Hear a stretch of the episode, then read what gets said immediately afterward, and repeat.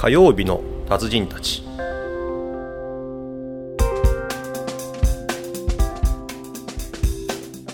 それも会会社のその社長、まあ、社長経営者がはやっぱり働く人の設計をもう一労働者としてしか見てなかったりするわけじゃない、うんうん。大量に人を雇って。ね。それそれはしょうがないですね。そういう会社にの人はそれはそういうふうに条件で移っちゃうしょうがないですよね。とそこでねいいいいところに行くわけだから。いいというか、まあ条件だけいいところに、うん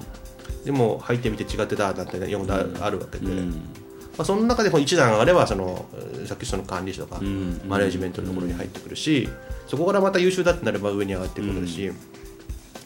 まあ、そういうわけではそのお人を大量に雇って大量にこうなんつう動かすような商売も、まあ、そのもちろん経営者次第うん。だけど、まああのーこれから先はやっぱり、えーコンパクトに、えー最小限の人数でちゃんと人間関係があって会社を経営するようなそんな組織の方がいいなっていう、うん。そんな気がするね、だから焦ってこうなんつうのベンチャーとか株式公開してわーっと広げることを夢のに置くんじゃなくて、もうちょっとそのコンパクトにみんなでこう、ね、従業員と一緒に確実に上に上がって確実に影響力を持ってる会社になろうよとか、うん。いうことを目指した方が、そのやりがいがあるんじゃないかなって気がするのね。だからでも難しいですね、でも従業員全員がこうどんどん上を目指してって、うんなるとでもやっぱりやっぱ会社はでも大きくなっていかないと難しくないですか？だって同じ人数でずっとやってたら全員1いや同じ年ごとに年を取ってこう会社の平均年齢が1個上がってみたいになっちゃうんですよね、焦って何十人も何百人も入れなくてもいいよああまあまあそれはそれは極端ですけどね、でほら俺もだから以前500人もそのマックス行った時,、年時あるけど、急に膨れたるとさやっぱりいろんな歪みがあるじゃない、あそれはそうですねそれはそうですよ。っていうのを経験してきたんで,、で売り上げもさ、こうバーッとすごい額いくけど、ほぼ流動資金になっちゃうじゃない。その、はい。まあ、支払っていろんなことやって、まあ、バブルの頃はそういう会社が多かったんじゃないですか、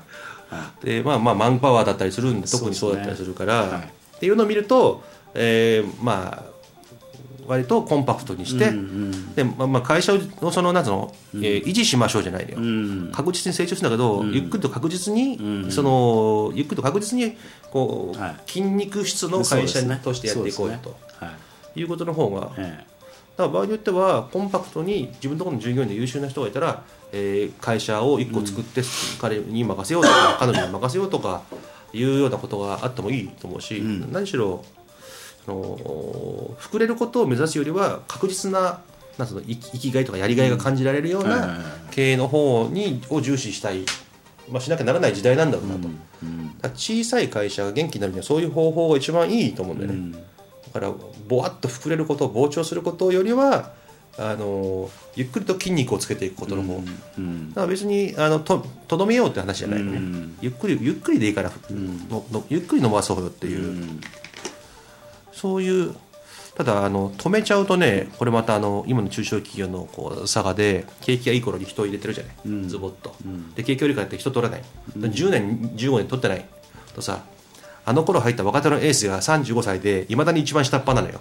そんな会社がゴロゴロあって。多いですよね。すると、えーずっと下っ端をやって35になりました。もう子供もいます。結婚してます、で、えーじゃあちょっとまた若い子入れるかと、15年ぶりの新入社員が入っても、まあさっきの話に戻るけど、取り扱いが分かんないんで。ねそれでその下の子面倒見てくれって言ってもね。どうすりゃいいんだって話ですよね。それはねやっぱりあのその経験も奪っちゃってるんだよね、そうそういうねこう、まあ、そういうところも含めてもうなんかね経営者はなんかもうもう神様にほぼ近いような判断を続けていくしかななくて。いやでも本当そうだと思いますよ。もうもうやっぱ経営者の、ななんだろう。あの考え方というか哲学というか、やっぱもうそれがそのまま会社になっちゃいますよね、うん、だって、まあそういう僕らみたいにちっちゃい会社はね、あの人間ってやっぱ脳みそでの中でほら考えたりさ、心があったりその,、こうその脳みその考えがこうこう神経系に伝わってさえー背骨とか脊髄からこうバッとこう全体に伝わって、体が出来上がったり、行動に変わるわけじゃない、その脳みそ自体が社長じゃない、だからその人の考え次第で体ってどうどうでもなるわけでしょ、その動きからさ体のその肉のつき具合からさ、えー行動からさ、多分だからそのそういう会社にしかならないんだよね、その社長の考えるようなイメージの中で、まあ、そのいびつだったりね、えーするのも含めて。そうですね。うん、もうそういう意味では考えるっていうか、そう考えとしてはいいこと考えてても根本にあるその哲学というかそのあれがやっぱり悪いとやっぱダメでしょうしね、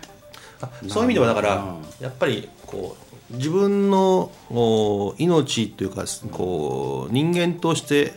の一粒のこうなんか種から生まれてるような気がするね、ポツッと、その種自体がどんな種なのっていう、まあ遺伝子のことなのかもしれないけど、そこでその遺伝種がどんどんなこう色なのか、だから赤色を持ってれば赤うっすら赤いこう、ね、会社になるかもしれないし青い会社になる青を持ってれば青くなるかもしれないし嫌なことを考えてればどんだけトレーニングしても結局そこにつまずくというか、そうですね。だから優しい社長さんが意外と経営が大変なのよそんな感じがするのね。えー、優しい。はいはいはで、えー会社の中もいはい。はい人は割と緩くなってええ。不正が起きやすかったりとはいはいかは締まりが悪かったりとかうえーピリッとできなかったりね、うん。でこう大体こう苦しがってたりとかするシーンを見て、うん。そのその優しさ自体がさもともと優しいんじゃなくて、弱いんじゃないかなと思うんだよね。そうですね、弱さであったりとかあと、まあ、自分に弱いっていうのも含めてですね、うのその自分にその後ろめたさみたいなのがあるから、そのなんですかね優しい率先すができないから、やさその甘く当たっ、なんていうのその、甘くなってしまうとかね、あると思います。よ僕もあります。うん、だから優しい優しい社長さん気をつけてって、だから本当になんかこう人間愛的な優しさっていうか、そういうのは絶対必要だと思うんですけど、そ本当の優しさじゃなかったりするじゃそうんですね。だなそこは。からそのそうですね、そこはありますよね。だからね、あのその弱いところをひっくり返してあげられればいいなと思うね、その社長のね、まあ多分そそれでももうなんかストイックっていうかやっぱ自分に厳しくっていうしかないですよね。まああれだね。やっぱりうん難しいから、あの支えてくれる人がああそうですね。代わりをやってあげて、はいはいはいはい。きついことを言う人がいるとうか、ん。そのことを分かってあげてね、はいやるとか。はい。なんかバントさんがってよく言うじゃない、うん。でも厳しい社長だったらさ、今度バントさんが優しくないと持たないじゃない会社も、うん。だからどどっちかなんじゃない、どっちか。うん。そういう意味ではあの両面会社はやっぱり一面だけではダメなんだって、両両面も持つしかないというか、うんで、まあ、最悪なのはそのナンバー2に座った人が、えーボスがきついから、わーって言って一緒になってわーって言ったら、もうその目も当てらんないよって、うん。そうですね。でもねそこの空気読めない人も社長の弱みを本当に保管してくれるナンバー2みたいなのがいる人は本当に幸せですよね、あんまりいないと思うんですけどね、難しいですよね。だから割と、あの以前はさ専専務ってさ、そのそういう仕事だったと思うんだよね、以前の企業における専務っていうのが、でも最、まあ、中小企業特にそうだけど、専務ってさなんか営業のトップみたいなさ、うん。えー会社だったりそのあの、専務って役はとりあえずつけただけで、別に専務ではないというかね、だからある団体でその尊敬する先輩に言われたの、でその、まあ、会における専務理事っていう役を、その若い頃やらせてもらった時に、えー専務っていう役はその会社も実はその会の専務も実は同じだと、まあ、ナンバー2だよと、でもお前のボスがもし万が一があった時に、お前がナンバー2がナンバーワンになるのは専務じゃないんだよと、うん。ナンバー2は次のナンバー3がナンバーワンに上がった時にもナンバー2、ナンバー4がまた飛び越えて上がった時もナンバー2、だから、えー人事がどんどんどんどん入れ替わっていっても、ナンバー2は永遠にナンバー2のままで、それがあの何なのかを、お気がつけって言われて、何言ってんのかなこの人はと思ったんだけど、最初はね、ね、やってるうちに、あなるほどと、そうその役割っていうのはなんかなんかのさ営業とかなんかのトップじゃなくて、組織のそのなんその維持をするためにその役は永遠に続く。だからトップが誰でも変わらない関係ない。ナンバー2はナンバーワンを目指すんじゃなくて、なんか日本一のナンバー2になるんだみたいな、そういう感じですよね、多分ね。だからナンバー2として極める。極める。しかないのよ、あ3は1があるのよ、ナンバー3は 1, 1がある。4も1がだって、まあ、仮に1とかさ、3がひっくり返った時には出てくるしかないんだから、うん。組織で言えば社長がひっくり返ったらさ、取締役の誰かが社長にならなくなるんだけど、専務をやっちゃダメよと、うん。専務はその維持をしなくならないから、うん。なるほどね。でうわーっともうなんかね、最初は分かんなくてやっぱり1年やってあそういうことかってやっとやっとこうこう分かって、うん。まあ、そういう意味ではそのよく言うじゃない。ナンバーワンタイプかナンバーツータイプかみたいなさ、うん。ナンバーワンタイプじゃん、そうなんですかね、ナンバーツー向いてないよね、うんまあ多分そうでしょうね。多分そうだと思いますね。そう。だからそういう間は俺はどっちかというとナンバーツータイプだと思ってるんだけどうね、ん。比較的。うん。こうあのーピンなんていうのかな。人が、えっ、とねこれ心理テストでなんかあるらしくて、俺一回ね誰かにさしてもらったんだけど、うん。人が、えーとある部屋に入ったら、ん。複数の人何人かがこういて、うん。わっと泣いてたと。はいはいはいはそれを見て自分はどう思いますかと。何を感じますかと。いはい。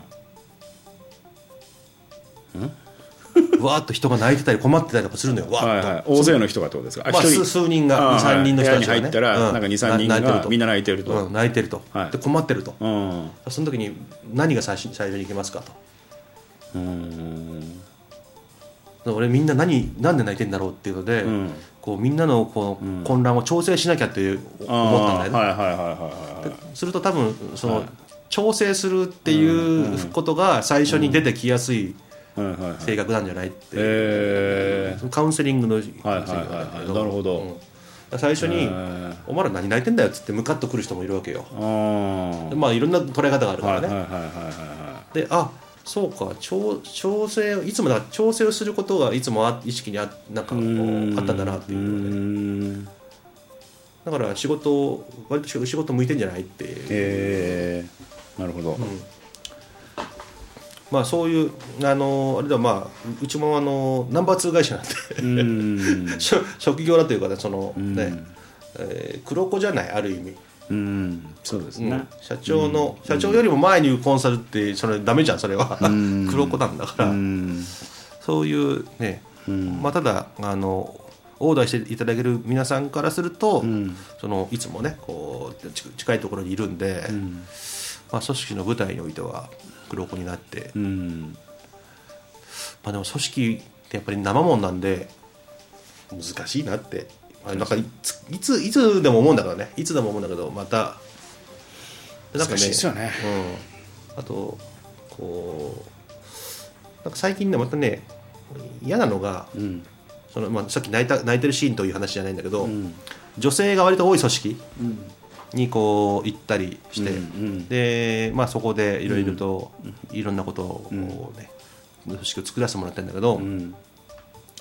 泣くんだよねわーって。うん。あの追いこう追い詰めるというか、こういくと、うん。追いまあ、あるある一線を越えると、うん。でその泣くまあ泣くシーンもいろいろあるけどその子が泣くシーンって、なんかこうそれってにこう逃げようとしてない？みたいな、うんら自分だけ一抜けたみたいなしこう風に見こう見えて、うん。もっとこっちに来て、あの立ち向かってくれよっていうかその輪を作ってくれよみたいな、まあ、まさにその調整を、挑戦する輪を乱すなよみたいな気持ちになるのね。うん。で比較的なんかこうまあ最近男も泣いたりするけどさなんか、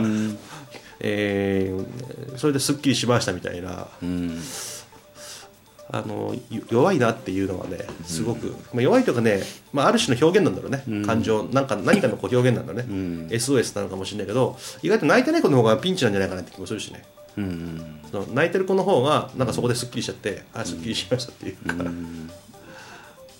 まあでもあのー皆さんなかなかね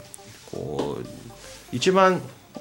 中にあるシーンがやっぱり、えー強いシーンを持ってるとかかそうでないシーンなのかっていうところにやっぱり行き着くよねそれはね、本当に。はい。